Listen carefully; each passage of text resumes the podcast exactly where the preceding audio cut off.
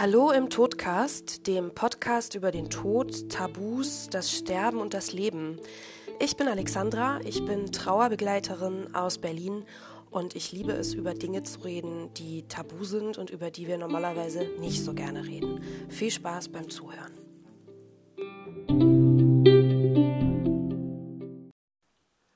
Hallo, liebe Zuhörer, herzlich willkommen bei einer neuen Folge vom Podcast Todcast. Ich bin heute zum zweiten Mal live bei einem, bei einer neuen, einer Gästin, wollte ich gerade sagen. Das Wort gibt es gar nicht, bei einem Gast. Ich bin zu Gast. Und heute geht es um das Thema Verlust des Partners. Und ich habe bei mir die liebe Lena. Und wir hallo. haben uns, hallo, schön, dass du da bist oder schön, dass ich bei dir sein darf. Wir sind bei dir zu Hause hier in Berlin. Und ähm, eigentlich haben wir uns auf so einem ganz anderen Weg, sind wir uns schon mal so ein bisschen begegnet. Das war Anfang des Jahres. Ich gehe nicht näher drauf ein, aber das war eigentlich, es war auch ein Trauerfall, aber auf einer anderen Art. Und ähm, dann sind wir aber über den gleichen Kontakt, glaube ich, nochmal zusammengekommen. Da hat, glaube ich, auch die Annika meinen Aufruf weitergeleitet, wer hat schon mal einen Partner verloren oder mhm. wer musste mit dem Verlust eines Partners umgehen. Und dann hast du dich gemeldet und gesagt, ja, ich hier und ich kann meine Geschichte dazu erzählen. Mhm. Und ähm, ja, jetzt sitzen wir heute hier und ich freue mich, dass du deine Geschichte erzählen möchtest. Ähm, ich würde einfach mal einsteigen mit einer kleinen Frage an dich. Du kannst dich auch gerne noch vorstellen, wenn du möchtest. Ansonsten beantwortest du einfach meine Frage. Ähm, ja, was ist bei dir passiert? Was, wer ist bei dir verstorben? Was, was war damals los? Wie lange ist es vielleicht auch her? Ja, also ähm, du hast ja schon gesagt, ich bin Lena, ich bin mhm. 36, ich wohne mit meiner Familie, also mit meinem Mann und meinem Sohn in Berlin. Und ähm, meine Geschichte, die ich heute erzählen will, geht über meinen ersten Verlobten, über Roman. Der ist im Jahr 2010, also vor schon neun Jahren, mhm. ist er gestorben. Ja. Und wir waren damals noch gar nicht so lange zusammen, ich glaube keine zwei Jahre. Mhm. Aber wir waren jetzt waren gerade so mitten dabei, äh, unsere Hochzeit zu planen mhm. und ähm, unsere, haben unsere Wohnung gerade schön eingerichtet und ähm, ja, und an einem Tag, das war der 31. Mai, ist er abends nicht nach Hause gekommen. Er hatte Basketballtraining und ähm, ich habe dann eine SMS von einer Freundin bekommen und sie meinte, die war zufällig im Krankenhaus und sie meinte, ich habe auf dem Flur gerade seinen Namen gehört, dass da irgendwas passiert. Mhm. Und ich habe dann im Krankenhaus angerufen und die haben zu mir gesagt, es wäre besser, wenn sie herkommen. Und ich habe hm. und ich habe mir noch nicht so richtig was dabei gedacht. Ich habe natürlich schon was dabei gedacht, aber ich habe mich noch versucht selber so zu beruhigen, weil ne, durch das Basketballspielen hat viel trainiert, hat er immer sich ständig irgendwas verletzt. Habe dann versucht, bei irgendjemand aus seinem, äh, von seinen Basketballfreunden anzurufen, habe aber auch keinen erreicht und bin dann ins Auto gestiegen und ins Krankenhaus gefahren. Und dann habe ich, ich weiß nur noch, wie ich dann da vor der, vor der Notaufnahme vor der Tür saß und ich habe die ganzen, sein ganzes Team da sitzen sehen, mhm. die alle noch in ihren Trainingsklamotten da waren. Und ich erinnere mich eigentlich hauptsächlich an diesen Moment, wo jemand, ein Freund, ein auch sehr guter Freund von ihm, der hat dann gegen die Tür gehämmert da, damit sie aufmachen. Und der Arzt war ganz geschockt, dass ich jetzt da bin, weil ähm, die hatten ja noch niemanden informiert oder die sollte ja noch niemand informiert werden. Ah, okay. Ähm, Deswegen sind auch die anderen nicht ans Telefon gegangen, damit sie nicht. Ja, wahrscheinlich. Okay. Oder die hatten auch noch, nee, die hatten auch noch gar keine offizielle Info, weil okay. ähm, mhm. ich glaube, ne, also so weit mhm. war das noch gar nicht. Und der Arzt war dann irgendwie ganz, äh, es war auch ein, ich glaube, ein Assistenzarzt, der war ganz geschockt, mich überhaupt zu sehen und hat mich dann in so einen Raum geführt. Und ich dachte, ja, wo ist er denn? Jetzt lass mich doch erstmal zu ihm, ne? Also es kann ja nicht so schlimm sein.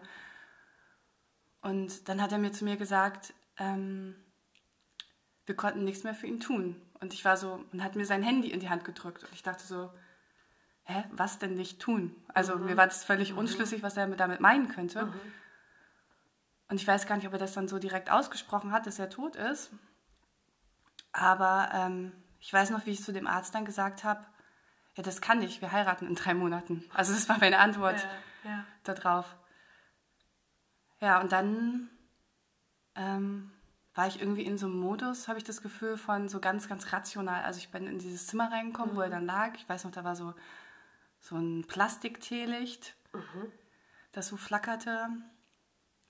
Und das, die haben dann auch, glaube ich, einen Trauerbegleiter direkt hingeschickt, aber ich fand den, also wir haben jetzt gar nicht sympathisch. Okay, also hätte ja, wahrscheinlich, ja. hätten, vielleicht hätten sie schicken können, wen sie wollen, aber Ja. äh, ich saß dann irgendwie nur so ein bisschen, als ob ich das Ganze von außen betrachtet hätte, habe hab mhm. ihn da liegen sehen und haben mir das, den Raum angeguckt und dachte so richtig, was soll ich denn hier? Also es war so, ich gedacht, das ist jetzt ein Traum. Das ist ein Albtraum und du wachst gleich auf. Sowas, sowas kann ja nicht in echt passieren, ne? Also Mhm. Ja. jetzt nicht mir. Ja, ja. Und dann habe ich irgendwie angefangen zu planen. Hab gesagt, okay, dann ähm, ja, meine Eltern bitte anrufen, das ist die Nummer, ähm, das ist die, Mutter, die Nummer von seiner Mutter. Ähm, ach, hier ist der Autoschlüssel, die können, der und der hat einen Führerschein, der kann die jetzt abholen. Also ich war irgendwie so ganz, ganz rational und saß dann da und habe irgendwie gewartet und mir alles angeguckt. Ja. Und ich weiß, wie meine Mutter dann gekommen, also meine Eltern sind dann gekommen und ich habe meine Mutter, meine, hat mich angeguckt und hat gesagt, was ist denn los? Was ist denn passiert? Und ich habe gesagt, Roman ist tot. Also so, so Ganz- ganz, ganz ganz, sachlich ganz so. sachlich. Und ich, also das war so ein ganz kurzer Sekunde, wo ich aus diesem Schock, glaube ich, ganz kurz gemerkt habe, uff, hier ist irgendwas Mhm. richtig, richtig übel. Äh, weil ich habe so gesehen, wie meine Mutter zusammengesackt ist und ich vergesse nie, wie sie so gesagt hat, was? Also Mhm. ne, da war es mir so ganz kurz, mir, bin ich wach geworden, habe gedacht, äh, ist das hier real? Mhm. Ja, Wahnsinn. Ich habe voll Gänsehaut gerade. Das ist. mich ja. gleich direkt eingestiegen, ja, ja. ja. das ist unvorstellbar. Ne? Also klar, man sieht so im Fernsehen sowas, ne? wenn es gespielt Hm. ist, aber wie du sagst, ist so, das kann nicht sein und erstmal so, so ein Schockmoment natürlich. Man Hm. kann gar nichts begreifen und ja. Ja, und ich habe auch, also ich wusste auch, ich habe mich mit dem Tod, Thema Tod vorher überhaupt nicht beschäftigt. Ich weiß, äh, Roman hat mich ein paar Tage vorher gefragt, was denkst du denn, was nach dem Tod passiert? Also wir haben nie, nie darüber geredet, aber ein paar Tage vorher, irgendwie zwei Tage, glaube ich, vor seinem Tod, hat er mir die Frage gestellt und ich habe, meine Antwort war darauf, weiß ich nicht, ist mir auch egal, sehe ich doch dann. Also ne, das war einfach so weit weg, dass irgendjemand Ja. sterben könnte. Irgendwann wird meine Oma mal sterben, ja, aber sonst ähm, ja. brauche ich mich mit dem Thema doch jetzt gar nicht auseinandersetzen. Und dementsprechend wusste ich überhaupt gar nicht, was es überhaupt alles bedeutet. Also Mhm. Ähm, was, was überhaupt nach so einem Tod alles passiert. Ja. Und ich weiß, wie wir dann, irgendwann kam, waren dann auch seine Mutter, die kam dann auch. Und dann waren wir in diesem Raum und ich saß da immer noch und habe mir das alles angeguckt und immer auf dieses Plastik-Teelicht geguckt. Und dann kam, ich glaube, es war ein Pastor, der da nochmal kam, der hat auch nochmal so einen Segen gegeben. Ähm, äh, und ich weiß, ich habe die Hand von seiner Mutter gehalten und das, das, was da passiert ist damals, war ganz spannend, ähm, dass er angefangen hat zu lächeln mit einer Lippe, also mit einer Seite vom Gesicht, hat er auf einmal hat die Gesichtsseite ge, Okay. gelächelt und das ist auch geblieben. Also auch ne, der Bestatter Ja, hat dann später ja. auch gesagt, das war, hat er noch nicht so oft gesehen. Ja. Und äh, ja, ich war dann da und ich habe immer wieder, ich wollte ihn irgendwie die ganze Zeit zudecken. weil Ich habe gesagt, er ist so kalt und aber seine Waden waren noch so warm, weil er ist ja, also er ist damals direkt beim Basketballtraining zusammengebrochen. Wir wissen auch heute nicht genau, woran er gestorben ist, weil wir ihn nicht obduzieren lassen haben. Wahrscheinlich war das ein Herzinfarkt oder irgendein Herzfehler oder irgendwas, was er schon ein bisschen mit sich rumgetragen hat. Ja. Aber er ist halt nach dem Training rausgegangen, hat keine Luft mehr gekriegt, hat sich irgendwo hingesetzt und ist dann umgekippt. Und es war ziemlich schnell ein Krankenwagen da. Und es war, glaube ich, auch jemand da, der ihn sofort vor Ort noch reanimiert, reanimiert hat. Aber da, man konnte wirklich nichts mehr machen. ja. Wie alt war er? 32. Wow, ja. Das ist auch kein, haben wir vorhin schon gesagt, kein Alter, wo man mit sowas überhaupt irgendwie rechnen Nee. könnte. Ne? Also Nee. will man natürlich in gar keinem Alter, aber Ja, und der war halt so groß und so stark und so sportlich. Also, ne, ich hätte niemals damit Ja. gerechnet, dass ihm sowas passieren könnte. ja. ja. Also es klingt ja wirklich, als ob schon irgendwas so eine Vorbelastung gewesen ist, die man nie gesehen hat oder wo er nie Beschwerden oder sowas auch hatte. Ne? Ja. Er hatte ein halbes Jahr vorher mal so eine ähnliche Beschwerde, dass er ein bisschen Druck in der Brust hatte. Es war auch nach dem Basketballtraining und der ist danach auch ins Krankenhaus gefahren und dann haben sie ihn komplett durchgecheckt und haben gesagt, kerngesund, da ist nichts. Okay, Aber es muss irgendwie sowas Ja. gewesen sein. ja. Wahnsinn. Und wie ging es dann weiter? Also ihr musstet eine Beerdigung irgendwie organisieren, ihr musstet irgendwie, wie bist du wieder nach Hause gefahren an dem Tag oder an dem Abend oder was, was passierte danach? Also ich bin gar nicht nach Hause gefahren, sondern ich bin zu meinen Eltern, also meine Eltern haben mich mit nach Hause genommen. Ähm, und seine Mutter ist auch mitgekommen. Ich, genau, wir, wir haben dann da im Wohnzimmer geschlafen mit meinen Eltern auf der Couch. War irgendwie so ein Dösen, Wachwerden, nicht richtig begreifen können, es war eine ganz, ganz komische Nacht. Und Ja. ich weiß, dass am nächsten Tag kam auch meine Familie. Es mussten auch Leute informiert werden, also bei der Arbeit zum Beispiel sowas. Ne? Ich, weiß, ich glaube, er hatte gerade eine Hauptversammlung in seiner Firma organisiert.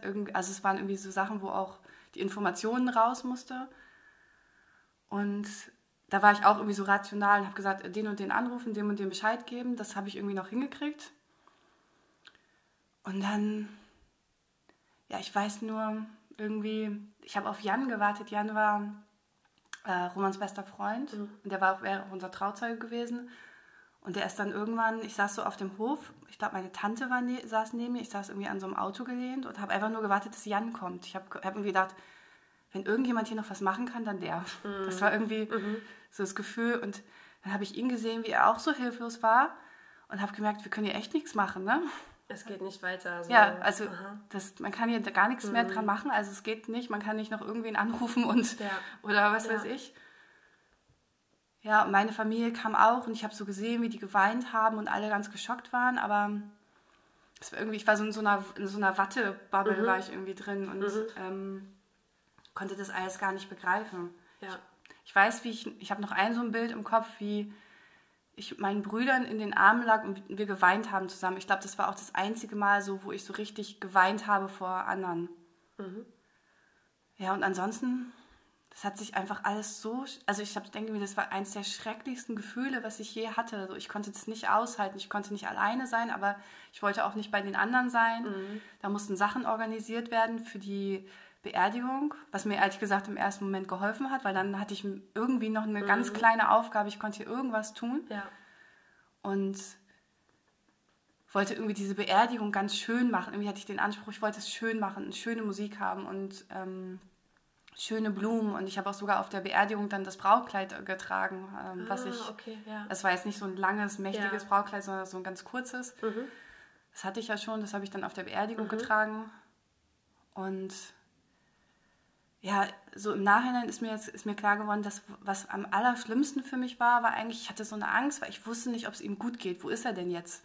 Ah, okay. Also mir war irgendwie klar, der ist jetzt nicht weg. Also unter seinen Körper hat er irgendwie verlassen, aber irgendwo und ein Teil, also er kann jetzt nicht einfach schnups und ähm, verschwunden sein. Und ähm, ich hatte so eine Angst, dass es ihm, wo auch immer er jetzt ist, dass er irgendwie, dass es ihm da nicht gut gehen könnte oder dass er da alleine ist oder Angst hat oder so. Also ich habe mir ganz viele Sorgen um ihn gemacht. Ähm, ja, und äh, ich glaube, das war so mit das schlimmste Gefühl. Aber ich hatte trotzdem auch in dieser ersten Zeit, so gerade bis zur Beerdigung hin, diese Woche, hatte ich das Gefühl, ich hatte so ein, also als ob er noch da war.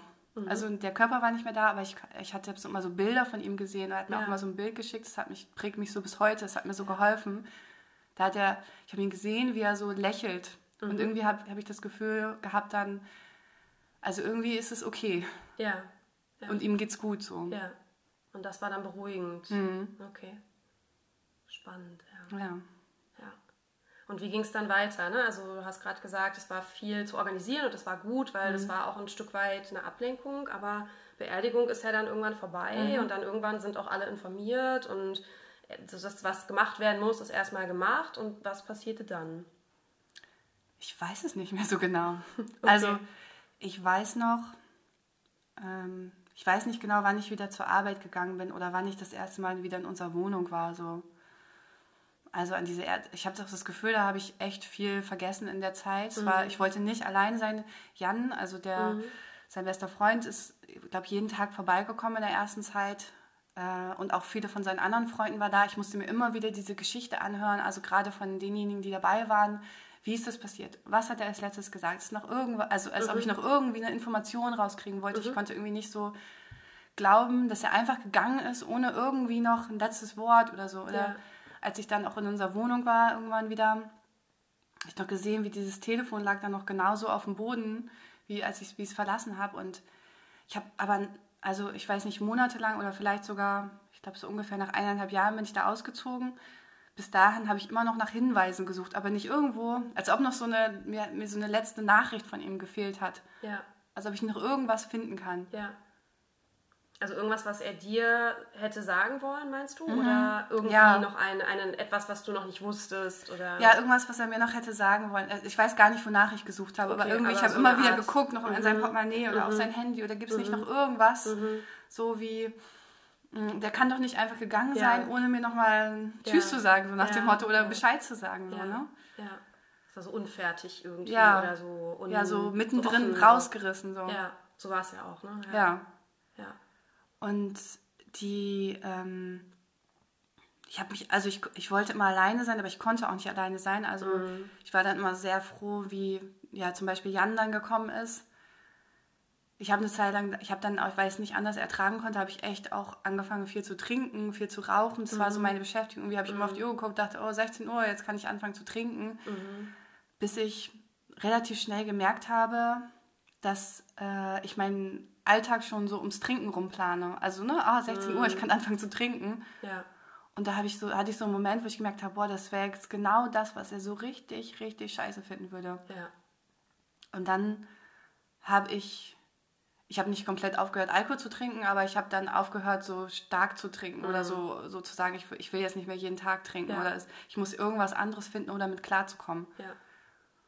Ähm, und das, was mir aber tatsächlich irgendwie geholfen hat, denke ich so im Nachhinein, ich hab, bin davon ausgegangen, dass ich das Ganze nicht überlebe. Also ich habe irgendwie viel angefangen zu lesen und dann kam irgendwie sowas wie Partner sterben ganz oft hinterher und so. Und irgendwie hat sich das bei mir so eingebrannt. Ja. Ich sterbe bestimmt auch bald. Also ich kriege jetzt bestimmt bald Krebs oder irgendwie, ich habe irgendwie gedacht, ich sterbe bald. Es hat sich dann irgendwann sogar so doll gesteigert, bis hin, als ich dann nicht krank geworden bin. Es hat sich sogar dahin gesteigert, dass, ich weiß noch, dieser 21.12.2012, wo dieser Maya-Kalender zu Ende gegangen Ah, ist, da mhm. gab es ja so einen Hype darum. Ja. Ich gedacht, ach, das ist es bestimmt. Die Ne? Also, Welt geht unter. ja. Ja. das hört sich jetzt vielleicht so ein bisschen blöd an, aber es war irgendwie, also weil ich dachte, dass ich eh bald sterbe, konnte ich, das hat mich, äh, hat mir geholfen zu überleben. Weil ich Ja. dachte, ich muss es nicht mehr lange aushalten, es wird Ja. bestimmt irgendwas passieren. Ähm, ist jetzt quasi temporär, muss ich irgendwie noch die nächste. Zeit überstehen. Ja, spannend. Also irgendwie traurig und krass auch, aber irgendwie auch total spannend, wie sich so der Die Logik auch, ja, ne, die, entwickelt. Log ja, die Logik entwickelt, aber der Geist auch so Ausflüchte sucht. Ne? Oder auch der Körper halt mit Drogen trinken oder Essen oder was auch immer man dann irgendwie macht, was ja ganz oft vorkommt. Ne? Oder wenn man Stress hat. Ne? Also fängt es ja schon an, dass man so merkt, ich brauche jetzt mehr Schokolade als sonst. Ne? Und bei sowas natürlich, also schon irgendwie auch, manchmal finde ich es auch echt faszinierend, so wie, wie der, der Kopf dann so anfängt, sich so, so, ja, so, so Ansatzpunkte irgendwie zu suchen. Ne? Auch wenn die total irrational vielleicht sind oder unlogisch oder so, aber dass es trotzdem uns irgendwie was gibt und dass wir uns so klammern können. Mhm. Ja, spannend.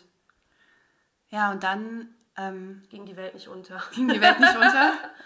Ja. Ja, aber was ich, was ich, ähm, was ich auch gemacht habe, wo ich immer denke, ob das jetzt gut war oder nicht, aber ich bin halt, habe halt relativ schnell wieder angefangen zu arbeiten. Erstmal so ein bisschen. Ich glaube, nach sechs Wochen habe ich wieder angefangen, so ein bisschen zu arbeiten. Und dann bin ich aber auch relativ schnell wieder ganz reingekommen. Und ich hatte halt, ich hatte auch tolle Kollegen zu der Zeit, die haben das natürlich auch alle mitgekriegt und die waren auch auf der Beerdigung, die, so die nahen Kollegen. Also es war eine kleine, also ich habe hab damals in Oldenburg gewohnt, es war eine kleine Stadt, es war auch jetzt nicht so eine große Firma, die, die waren alle ganz nah da dran. Was mir aber auch schwierig gefallen ist, weil ich natürlich, ich hatte das Gefühl, ich hatte dann so einen Stempel da drauf, nach dem Motto, Lena, ist das passiert und wir wissen auch Ja. gar nicht, wie wir mit der reden Ja. sollen. Ja. Ähm, auf der anderen Seite hat mir das, also gab es so ein paar Kollegen, die haben auch mir sehr geholfen, überhaupt wieder reinzukommen und irgendwie wieder so einen Alltag zu bekommen. Und ich habe dann sehr viel gearbeitet, was vielleicht auch nicht gut war, aber es hat, es, auch das hat mir geholfen zu überleben. Ja. Und ähm, ja, ich habe äh, viel gearbeitet. Ich hatte einen Job, wo ich auch ganz viel gereist bin, auch ganz viel international gereist bin. Also ich bin, also es hat sich dann irgendwann so gesteigert. Ich war auf ganz vielen, dann bin ich irgendwie so in das ganz krasse Gegenteil gegangen. Ich habe dann ganz viel, war auf jeder Party mit dabei. Ähm, ich bin, war ganz viel unterwegs. Also ich hatte gar keine Ruhepunkte mehr, weil diese Ruhe Ja. konnte ich ja nicht Ja. aushalten. Und ob das jetzt nun gut oder schlecht war, aber es hat mir einfach in dem Moment geholfen Ja. Bis es halt, bis es mir halt rein körperlich dann auch so schlecht ging, dass Okay. ich gemerkt habe, das geht gar nicht mehr. Ne? Also ich Ja. habe dann nur noch, es war nur noch, ich brauchte ganz viel Zucker, Äh, ich hatte auch ja, so ein ständiges Jetlag. Ich bin ja gar nicht mehr da rausgekommen, mm. aber ich habe auch immer mehr reingekippt mm. und noch mehr reingekippt. So. Mm. Ja. Bis ich irgendwann gemerkt habe, das geht nicht so. So kann ich, ja. will ich auch nicht weiterleben. Ja. Also so erst das Extrem mit, ich sterbe bald und mhm. dann wird alles gut und dann, okay, ich bin jetzt nicht gestorben, die Welt geht mhm. weiter und dann das andere Extrem, einfach ganz viel reinpacken mhm. und alles zumachen und nur nach außen hin. Mhm. Okay. Wobei ich glaube, dieses Ich sterbe bald, das hat sich noch ganz, ganz, ganz lange hingezogen. Okay. Also so auch, auch so unterbewusst. Mhm. Also selbst äh, jetzt noch, ähm, wo auch mein Sohn schon geboren war, also jetzt noch nicht so vor zwei Jahren, ich hatte immer Angst, dass mir jetzt, da hatte ich, hat sich das umgekehrt, aber weil ich ah, immer noch geglaubt ja, habe, dass ja, ich jetzt bald ja. sterbe, ist, ist mir irgendwann bewusst geworden, habe ich so ich musste ganz viele Videos für ihn machen. Ich habe so ein Tagebuch, mhm. ich ganz viel reingeschrieben mhm. aber ich habe gedacht, oh Gott, der wird sich an seine Mama gar nicht erinnern. Also es war mir nicht bewusst, ne? aber ja. es war mir irgendwo ja. unten drin, steckte noch so eine Angst oder so ein, so ein, es war einfach so ganz klar, ich sterbe bald. Und mhm. das habe ich irgendwie nie hinterfragt, mhm. dass das nicht so ist. Mhm. Das war so als Glaubenssatz ja. schon übergegangen, ja. als Überzeugung. Bis ich das irgendwann mal aufgedeckt habe und gemerkt, so, vielleicht sterbe ich ja nicht. Also vielleicht sterbe ich auch, kann auch sein, aber es ist nicht so ein Statement nach dem Motto, ich, auf jeden Fall sterbe ich bald. Ja, spannend. Hm. Aber auch voll schön. Trotzdem, ob du nun bald stirbst oder nicht, hm. irgendwann wird es soweit sein und trotzdem ist es dann total schön, wenn dein Sohn sowieso ja. Tagebücher, Videos oder irgendwie sowas hat. Voll ja. eine schöne Idee eigentlich, ne? Ja. Ja. Ja, und ich denke auch, also das hat natürlich alles so seine Vor- und Nachteile, wenn ich denke, so dass ich bin mir des, des Todes mehr bewusst mhm. als andere wahrscheinlich so, ne? Oder mhm. auch mein Mann, der seine Eltern beide ganz früh verloren hat, okay. mein jetziger Mann ich glaube, wir sind einfach uns des Todes mehr, mehr bewusst mhm. und ich habe auch mehr vorgesorgt. Zum Beispiel war das wichtig, vor der Geburt des Kindes zu heiraten, weil ich mhm. dachte, das war richtig doof, dass wir nicht verheiratet waren in mhm. bestimmten Sachen, also mhm. rein organisatorisch. Ne? Und ja. wenn man dann erstmal sich vorstellt, ja. dass ein Kind dabei ist und man ja. gar nicht bestimmte Entscheidungen treffen darf, deswegen war mir das so wichtig. Oder eine Lebensversicherung heute zu haben, ist mir wichtig. Mhm. Oder mir ist wichtig, ähm, ähm, die Sorgerechtsverfügung, also solche ja. ganzen Sachen dann ja. oder auch darüber zu sprechen, was wünsche ich mir denn im Falle des Todes so. Ja, Patientenverfügung genau, oder dein eigenes Testament oder mhm. was auch immer. Ne? Ja. Ja, und so prägt mich das heute, aber ich habe auch das Gefühl, es prägt mich jetzt nicht nur negativ, dass ich ja. Angst habe. Also ich habe zum Beispiel natürlich, es ist nicht so ein cooles Gefühl, wenn mein Mann abends viel später nach Hause kommt mhm. als gedacht. Das ist immer mhm. noch, das ist nicht mehr so schlimm, aber es macht immer noch was und er weiß das und er schickt mir dann einfach noch eine Nachricht und dann weiß ich, okay, ne, ja. ich kann runterfahren und ja. mich entspannen. Ähm, und ihm geht es auch ähnlich. Ähm, aber auf der anderen Seite habe ich auch das Gefühl, also wir sind uns der, des Geschenks der Zeit viel mehr bewusst. Mhm. Also, dass, dass da eine viel größere Wertschätzung und Dankbarkeit ist, mhm. also für das, was wir haben. Ja. Weil wir einfach beide schon mal so eine so heftige Erfahrung gemacht haben. Ja. Schön gesagt, das Geschenk der Zeit. Mhm. Ja, absolut. Und würdest du sagen, dass sich das, also ne, du bist jetzt dir des Ganzen mehr bewusst, aber ist es jetzt durch die Geburt deines Kindes nochmal leichter, also nicht leichter, aber nochmal irgendwie anders geworden? Also ne, du hast gesagt, du hast jetzt die ganzen Tagebücher und sowas alles gemacht für mhm. ihn, aber hat das insgesamt nochmal irgendwas geändert? Oder würdest du sagen, dass du jetzt damit einen guten Umgang hast oder dass es immer noch irgendwie belastend ist teilweise oder mhm. wie, wie fühlt es sich jetzt an? Also es fühlt sich nicht mehr so an, wie ähm, dass ich ihn vermisse, ehrlich gesagt. Mhm. Also es ist jetzt auch, also man kann jetzt sagen, erst neun Jahre her, aber es ist auch einfach eine sehr lange Zeit ja. her. Und ich habe mich ganz, ganz doll verändert in dieser Zeit. Und natürlich sind nochmal bestimmte Tage so, wenn ich dann an ihn denke, aber ich denke ganz ehrlich gesagt nicht mehr an Schmerz, mhm. so wenn ich an ihn jetzt denke, sondern ja. ähm, ich denke, ich habe eher so ein, so ein Lächeln. Mhm. ist eher so, also ich fühle noch diesen Schmerz, wie es war, dann alleine zu sein oder diese ja. Ge Geborgenheit, die weggebrochen ist, mhm. die ich glaube ich auch noch nicht 100% wieder zurück habe. So, ne? Dieses mhm. Gefühl von, die Welt ist äh, ein ganz sicherer Ort. Mhm. Dieses Gefühl gibt es nicht wieder, weil ich weiß einfach, dass, also ne, was auch immer das genau bedeuten soll, aber so ist es ja nun mal nicht. Es kann, können ja Sachen passieren. Ja. Also ich habe das Gefühl, das habe ich noch nicht wieder zurück und manchmal, also ich traue manchmal, ich weiß nicht, ob ich sagen kann, um mich selbst, aber dieses, ich weiß noch, wie mhm. stark dieser ganze Schmerz war. Ja. Und diese, also ich habe, ich denke so, ich habe auch, da war auch so viel Wut dafür, dass mhm. auf einmal alles weg war. Ja. Also und auch auf ihn, dass, dass er mich jetzt einfach alleine gelassen ja. hat. Und gleichzeitig so, habe ich mir gesagt, ich darf doch jetzt nicht wütend sein. Also er kann ja auch nichts dafür, dass er ja. gestorben ist. Und dann habe ich wieder gedacht, doch, der kann, ne, der kann doch was dafür, dass er gestorben ist. Und eine Zeit lang habe ich auch so, habe ich angefangen über, auch ich habe angefangen viel drüber zu lesen, so keine Ahnung, Bücher von Kübler-Ross und dann habe ich gedacht, ah ja, das sind jetzt so die Trauerstufen. Da steht zwar, die laufen immer parallel ab und die kommen wieder, aber ich wollte es einfach schnell abhaken. Also ne, Mann, wieso bin ich jetzt schon wieder wütend, so Ja, Scheiß. okay. Ja. Und oder ich Also habe auch so das Rationale wieder so ein bisschen, ne? Ja. Mhm. Ja, oder ich weiß gar nicht mehr, woher ich das hatte, aber es war dann irgendwann, hatte ich auch mal so eine Phase, da habe ich gesagt, naja, der, der Tod ist doch nichts Schlimmes, das Leben geht doch, also es geht doch weiter und die Seele ist doch nicht verloren gegangen und dann habe ich mir gar nicht mehr erlaubt, traurig zu sein, weil, hey, wenn, das, wenn die Seele gut. noch da ist und wir alle verbunden sind, ist doch alles gut, ich brauche Ja. doch nicht traurig sein. Ja. Und ich habe das dann auch, äh, Entschuldigung an alle, ich habe das dann aber auch von anderen erwartet, so, du brauchst doch jetzt über den Tod nicht traurig sein, also ich Ja. fand das gar nicht ertragen, wenn jetzt andere auch über den Tod traurig sein und sollten. Und wollte das nur positiv, also nur das Positive zeigen. Ja. Und das habe ich, glaube ich, auch nur gezeigt. Und dann habe ich ganz viel gehört, wie, ah, das ist ganz erstaunlich, wie du damit umgehst. Und dann hat mir das auch das Gefühl gegeben, ich bin jetzt hier auf dem richtigen Weg. Ne? Und ich habe gesagt, ah Mann, ich, am liebsten hätte ich gesagt, ihr braucht alle nicht traurig sein. Ne? Ja. Die Seele hey, lebt der weiter. Cool, ja. das ist gut, ja. Und bis ich begriffen habe, dass ich trotzdem traurig bin, Ja. also ob, das, ob die Seele jetzt nur weiterlebt oder nicht, ich habe ja auch, ich trauere ja auch um, um die gemeinsame Zukunft ne? Oder um die Kinder, die wir dann nicht haben Ja. werden und so Ja. weiter. Ähm, und ich glaube, das war halt irgendwie so auch generell was, was ich gar nicht konnte. Ich konnte nicht meine traurigen Gefühle zeigen. Mhm. Ich wollte da auch niemanden mit belasten. Ähm, und es hat ganz, ganz lange gedauert, bis ich überhaupt mal von jemandem geweint habe, auch Mhm. von der Therapeutin, wenn die da oder von der Trauerbegleiterin, wo ich dann war, dann dachte ich irgendwie so, ich saß da immer und dachte, was wollen die denn jetzt hören? Mhm. Okay, ja, dann erzähle ich das mal, weil ich das Ja. jetzt so ein bisschen abhaken muss. Ne? Man geht halt jetzt zu einer Trauerbegleiterin, okay, check. Man will ich- auch hinter sich haben. Ja, dann bin ich wieder ein äh, Stück weiter mit der Trauer so. Ich war ja da. Genau. Hab ja was getan. Siehst du, krieg ich ein Häkchen oder so. Und ähm, habe das aber auch allen nach außen so gezeigt, hey, mir geht's super. Ne? Und das war aber in Wirklichkeit so eine Achterbahnfahrt von, ähm, äh, hey, mir geht's super. Und wenn ich alleine war, ging es mir überhaupt nicht super. Und ich habe ganz viel geweint. Und ähm, was aber auch gut war, weil es hat mich so gereinigt, hab ich, Ja. hatte ich immer das Gefühl. Ja. Aber gezeigt habe ich das halt niemandem. Also niemand wusste, wie schlecht es mir eigentlich ging. Und dann war ich beruflich auch ganz erfolgreich und so. Und dann sah das so aus, hey, Lea kriegt das alles gut hin. Aber so war das gar nicht. Und das war so nach außen ganz fragil, kurz vorm Zusammenbrechen. Und Ja. bis ich dann tatsächlich auch zusammengebrochen bin. Ähm, ja, und ich glaube, also ich weiß, wie ich dann irgendwann das erste Mal, ich weiß gar nicht überhaupt, das erste Mal von einem anderen Menschen geweint habe. Und das war vor meinem jetzigen Mann. Mhm.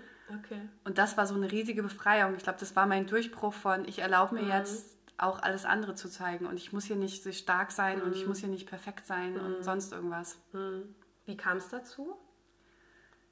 Der Auslöser war eigentlich, ähm, dass ich einen Job hatte, den ich ganz schrecklich fand. Und ähm, mit diesem Job auch, so- also dann, ich habe damals dann, bin dann aus Oldenburg weggezogen, ähm, bin auf Weltreise gegangen und irgendwann nach Berlin gekommen, wo ich dann meinen jetzigen Mann auch kennengelernt habe.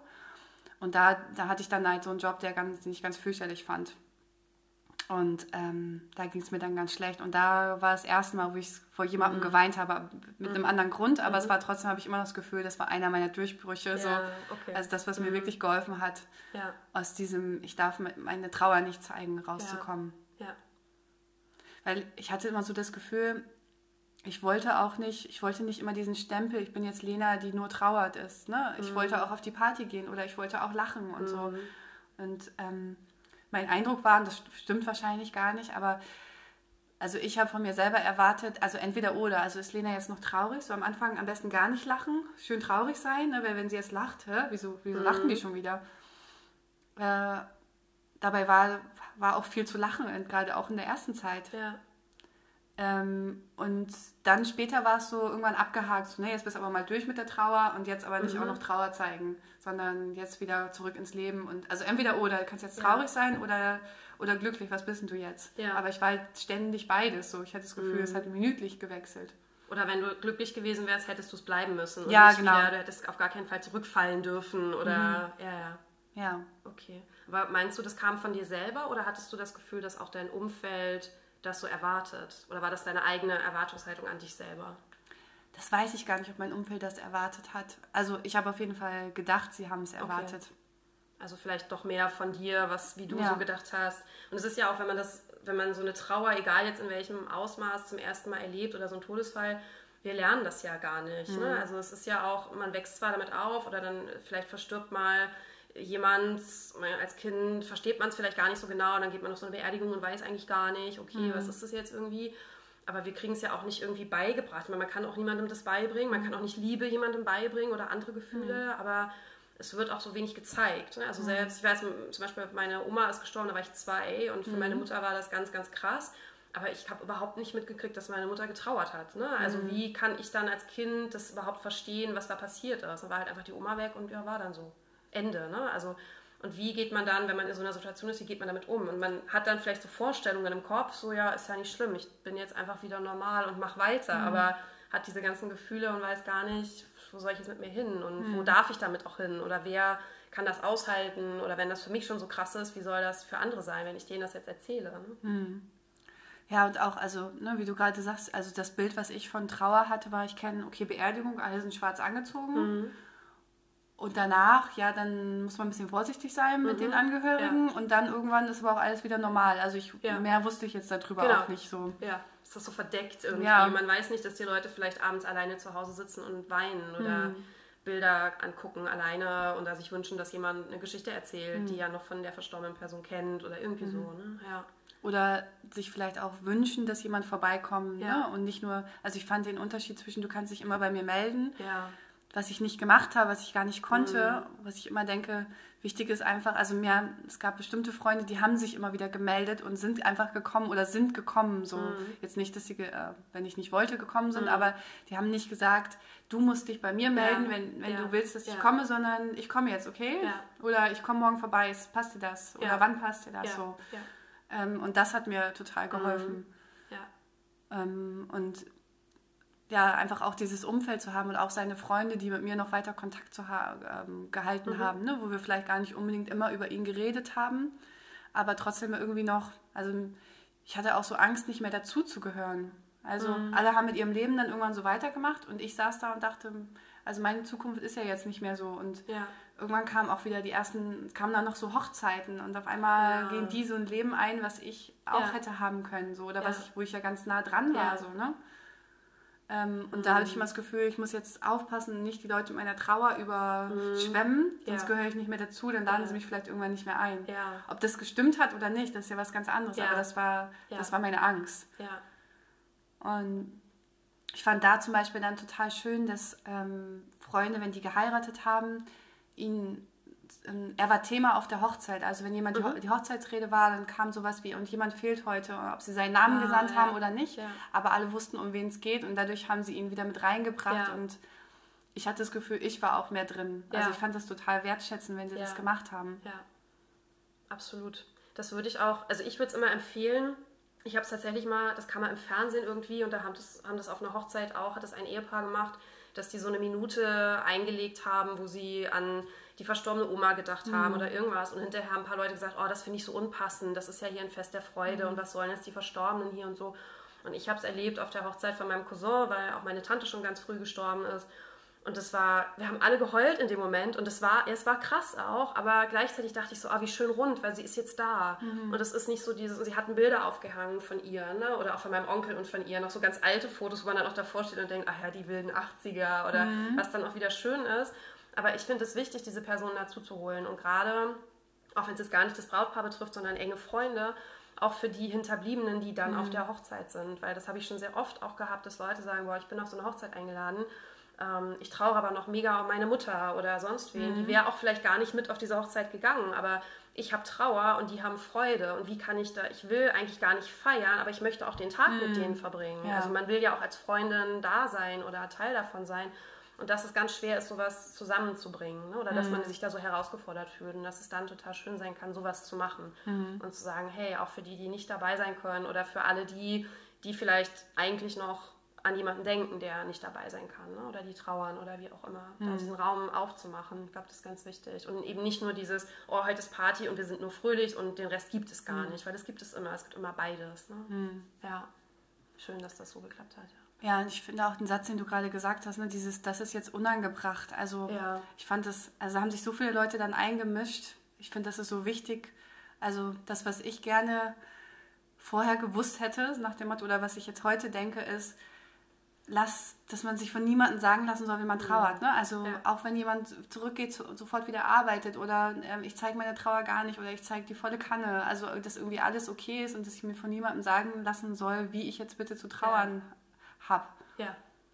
Und das ist individuell und jeder geht anders damit um und auch wenn wir denken, oh, voll blöd, dass du jetzt so viel trinkst oder so viel rauchst, okay, aber wenn es dir in dem Moment hilft solange du, naja, im Idealfall auch den Ausstieg irgendwie wieder mhm. schaffst, ne? aber wenn es in dem Moment hilfreich ist oder mhm. dir irgendwie einen Halt auch gibt, okay, warum nicht? Ne? Oder mhm. wenn es das Essen ist oder was auch immer oder viel Party machen oder so. Ne? Also mhm. wenn es am Anfang so ist, ist es alles fein. Oder auch der Rückzug. Ne? Das ist ja mhm. auch dieser Klassiker, ach komm, wir lenken dich jetzt ab, du gehst jetzt mit uns mal was essen, Party machen auf dem Weihnachtsmarkt oder irgendwie so. Ne? Mhm. Und wenn man aber sagt, nee, jetzt, ich schaffe das nicht, das ist mir zu viel, auch gerade so mit anderen Menschen oder Fremden, ne?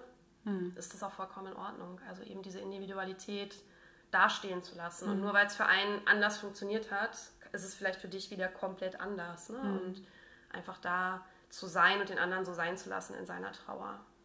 Ja, und ich finde, die Trauerzeit ist auch eine super äh, Gelegenheit, um seine eigenen Bedürfnisse mehr wahrzunehmen mhm. und dafür einzutreten. Ne? Also mir ja. hat es total geholfen, ähm, weil ich auf einmal gesagt habe, nee, ich mache das nicht, ich nehme daran jetzt mhm. nicht teil und daran nehme ich teil. Ich habe auf einmal das erste Mal, glaube ich, gemacht, was ich wollte. Ja. Das ist sowas, ja. was mein Leben heute so stark prägt, dass ich sage, ähm, ich mache nicht mehr Dinge, die ich nicht machen will. Also wenn ich zu dieser Familienfeier nicht gehen will, dann gehe ich da auch nicht hin, weil meine Zeit ist mir kostbar ja. und ne, mir ist nur, weil irgendjemand anders dann vielleicht beleidigt ist, mir ist aber wichtig, ähm, das Richtige für mich zu machen. Und das habe ich so das Gefühl, das habe ich in der Zeit das erste Mal so gelernt. Mhm auch zu erkennen, vielleicht, mhm. was wäre mir jetzt wichtig. Ne? Ja. Und dann, ja, absolut. Und auch einfach mal Nein zu sagen, nee, das will ich jetzt nicht. Mhm. Ne? Und da war es halt so ein, in Anführungszeichen, einfach das zu lernen, weil mir wurde alles entschuldigt.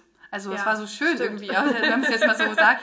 Weil ja. ich wusste auch, wenn ich bei der Arbeit Fehler mache, ich muss endlich mal nicht perfekt sein. Das, die werden sagen, ja, okay, das war ja bei Lena, weißt du, die hat jetzt so, gerade ja. eine schwere mhm, Zeit. Ne? Äh, und das war so befreiend, endlich mal nicht perfekt zu sein und zu sagen, nö, ich habe dann auf einmal angefangen, pünktlich Feierabend zu machen oder sowas einfach. Ne? Ähm, einfach zu machen, was ich will. Was heute ja, also ich denke, das ist heute so das größte Geschenk, ja. ähm, was ich heute lebe, ne? Ja.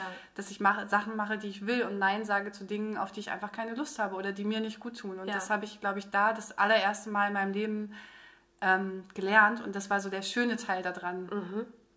Ja, kann ich total nachvollziehen. Schön. Mhm. Und du kannst es jetzt auch deinem Kind mitgeben. Ja. Was du vielleicht vorher hm. nicht hättest du machen können ne? oder nicht so in dieser Klarheit hm. das machen können, weil das ist natürlich was ganz Wichtiges, eigene Bedürfnisse erkennen, überhaupt erst erkennen können und dann aber auch durchsetzen können. Ne? Hm. Ja, absolut. War schön. Ja. Gibt es noch was, was du ähm, aus deiner Trauer mitnimmst? Jetzt, also du hast gerade schon gesagt, hier meine eigenen Bedürfnisse oder noch was anderes, wo du sagst, das ist mir noch im Kopf geblieben oder oh, das sollen die Hörer noch mitnehmen. Hm. Hast du noch irgendwas oder dir noch irgendwas ein? Ja, ja, mir zum Beispiel ist erst total spät klar geworden, ähm, als, ich, als ich nämlich dieses Jahr ähm, ein Kind verloren hatte. Ich habe mhm. äh, mein Kind ist in im vierten Schwangerschaftsmonat gestorben. Mhm. Äh, darüber sind wir ja auch in Kontakt gekommen ja. und da ist mir bewusst geworden, damals habe ich nämlich wieder so starke Kopfschmerzen bekommen und so eine mhm. Müdigkeit. Und da ist mir klar geworden, dass Trauer ja auch richtig, also richtig körperliche Symptome ja. hat. Ich habe das nie in Zusammenhang gebracht. Das ist mir jetzt erst dieses Jahr klar mhm. geworden. Mhm. Und das hat auch ganz, ganz viel nochmal an körperlichen Symptomen bei mir geheilt, weil ich es einfach akzeptieren konnte, als daher kommt das so. Ne? Mhm. Und was für was der Körper für eine riesengroße an Anpassungsleistung äh, meistert in dem Moment, wo quasi das ganze Bild, was du jetzt hast von deinem Leben, wie es ist und wie deine Zukunft sein wird, von einer Sekunde auf die andere oder vielleicht auch langsam, wenn das wegbricht, also mhm. was wir da aufwenden müssen, um uns wieder ein neues Bild zu kreieren. Ja. Und ja, wie sich das ganze Körper, dass, dass man einfach auch, dass es Menschen gibt, die körperlich trauern und das über Kopfschmerzen ja. ausdrücken und so. Ja. Also das habe ich überhaupt nicht gewusst. Das hätte ich nie Ähm, ich wusste, okay, die Kopfschmerzen habe ich irgendwie seitdem, aber hm, es kann jetzt ja jetzt gar nicht damit zu tun haben. Mhm. Es ist mir erst so dieses Jahr so von, als sie wiederkamen, als nämlich die Trauer durch die Verlust des Kindes wiederkam, ist mir das dann irgendwann so wie Schuppen von den Augen gefallen. So, ja, das ist, also ich traue auch über diesen Kopfschmerz. Ja. Und, Und das dann- hattest du damals aber auch schon? Ja. Ah, okay. Und das war jetzt so eine Wiedererkennung. Ja. Ah, jetzt ist es wieder und auch wieder ein Trauer. Ja. Ah, okay. Und das ist einfach so, ist okay, dann habe ich jetzt Kopfschmerzen, ist natürlich nicht schön, aber Ja. ist einfach auch ein Teil von meiner Trauer. Ja.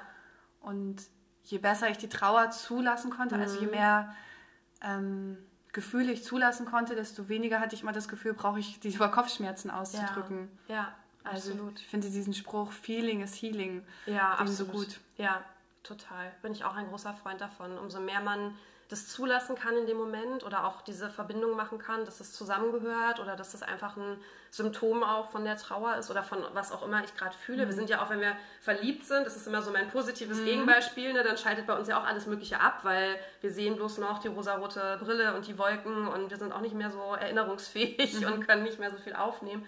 Und ich glaube, umgekehrt ist es genauso, ne? wenn wir sowas Krasses erleben, dass sich das eben auch körperlich ausdrückt. Und das Mhm. vergessen ganz viele oder wissen vielleicht auch ganz viele nicht. Oder man denkt dann, uh, was ist jetzt los? Mhm. Ja, absolut. Ja, und ich glaube, ne, also das, was ich glaube, Trauer braucht auch einfach Zeit. Also ich Ja. glaube nicht an diesen Spruch, Zeit halt alle Wunden, irgendwie vielleicht schon, vielleicht auch nicht, keine Mhm. Ahnung, aber ich glaube, Trauer braucht einfach Zeit und so wie ich dann gesagt habe, so check, jetzt können wir das abhaken, das funktioniert Phase halt drei nicht. Ne? beendet. Ja, und dann kommt das halt irgendwann doch irgendwie wieder Mhm. oder ne, es setzt sich dann im Körper Ja. fest und ja. ähm, ja, das, was ich überhaupt nicht konnte damals, war einfach mir selber Zeit zu geben. ja. Und ähm, ist aber auch, ich finde, so ein Teil von Selbstfürsorge. Ich, ich, ich darf mir dafür jetzt Ja. Zeit nehmen. Also ich bin das wert, mir Zeit dafür zu nehmen. Ja. Und ich muss nicht da schnell wieder funktionsfähig sein. Ja, ja, auch das anzuerkennen. Und manchmal ist es auch schwer, sich die Zeit zu nehmen, weil natürlich der Alltag irgendwie, man hat halt nicht ein Jahr Urlaub nach der Trauer, leider. Ne? Oder man kann halt, man kann sich krank schreiben lassen oder in eine Kur gehen oder was auch immer. Aber es ist ja schon so angelegt, dass man relativ schnell wieder eigentlich in, diesen, in seinen Alltag so zurück soll. Oder auch wenn man Kinder hat, muss man ja irgendwie, ne? die müssen ja auch was zu essen haben und so weiter.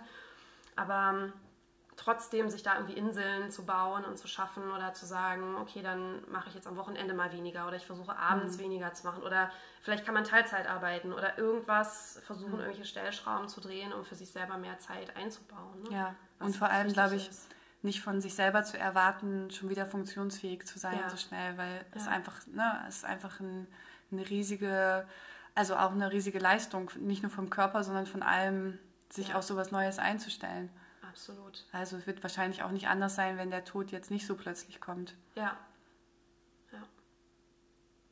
Voll schön. Ja, Ja. voll viele gute Erkenntnisse, aber trotzdem eine ganz krasse, ganz krasses Erlebnis von neun Jahren. Und ich glaube, das ist so der, ja, der Albtraum von vielen, dass man in so ein Krankenhaus gerufen wird und der Arzt dann nur noch sagt, ja, sorry, wir Mhm. haben da nichts mehr machen können. Das ist schon Ja. sehr, sehr krass, ja. Ja, es war jetzt auch sehr schön, darüber zu reden und die Geschichte Ja. nochmal so Ja. zu erzählen. Ich habe die natürlich schon oft erzählt Mhm. irgendwie, aber ähm, ich habe immer versucht, so eine kurze Zusammenfassung zu machen, so Mhm. zack, zack, zack. Mhm. Aber jetzt die Geschichte nochmal auszubreiten, hat mir auch äh, selber nochmal total gut getan. Ja, schön, das freut mich. Ja, prima. Ich glaube, wir haben ein Schlusswort. Mhm. Ich danke dir ganz herzlich, dass du ausgebreitet hast. Es freut mich. Und ich denke, dass irgendjemand da draußen sich vielleicht inspiriert fühlt oder nochmal Hinweise bekommen hat, hey, wie kann ich damit umgehen? Oder vielleicht auch Kopfschmerzen hat oder andere körperliche Wehwehchen hat und vielleicht auch nicht weiß oder auch keine Erklärung dafür finden kann. Und da vielleicht einfach mal zu gucken, wo sind Gefühle, ob jetzt Trauer oder Wut oder was auch immer es geben kann, die da vielleicht noch irgendwo feststecken, die wir noch nicht so akzeptiert haben oder nicht wahrhaben wollen oder wo wir auch nie gelernt haben, wie gehe ich damit um. Ne? Gerade so Wut, Aggression, es darf ja auch immer nicht sein, es soll ja alles immer schön und ordentlich sein. Und da vielleicht auch bei sich nochmal reinzugucken und ja auch auf die eigenen Bedürfnisse zu achten. Das ist, glaube ich, so das Wichtigste. Immer, ob mit Trauer oder ohne Ja. die eigenen Bedürfnisse. Ja. Ich danke dir ganz, ganz herzlich, dass ich bei dir sein durfte und dass du Danke für die Einladung. warst. Dankeschön. Und ja, wir sagen auf Wiedersehen an die Zuhörer und bis zum nächsten Mal. Tschüss. Dankeschön, tschüss.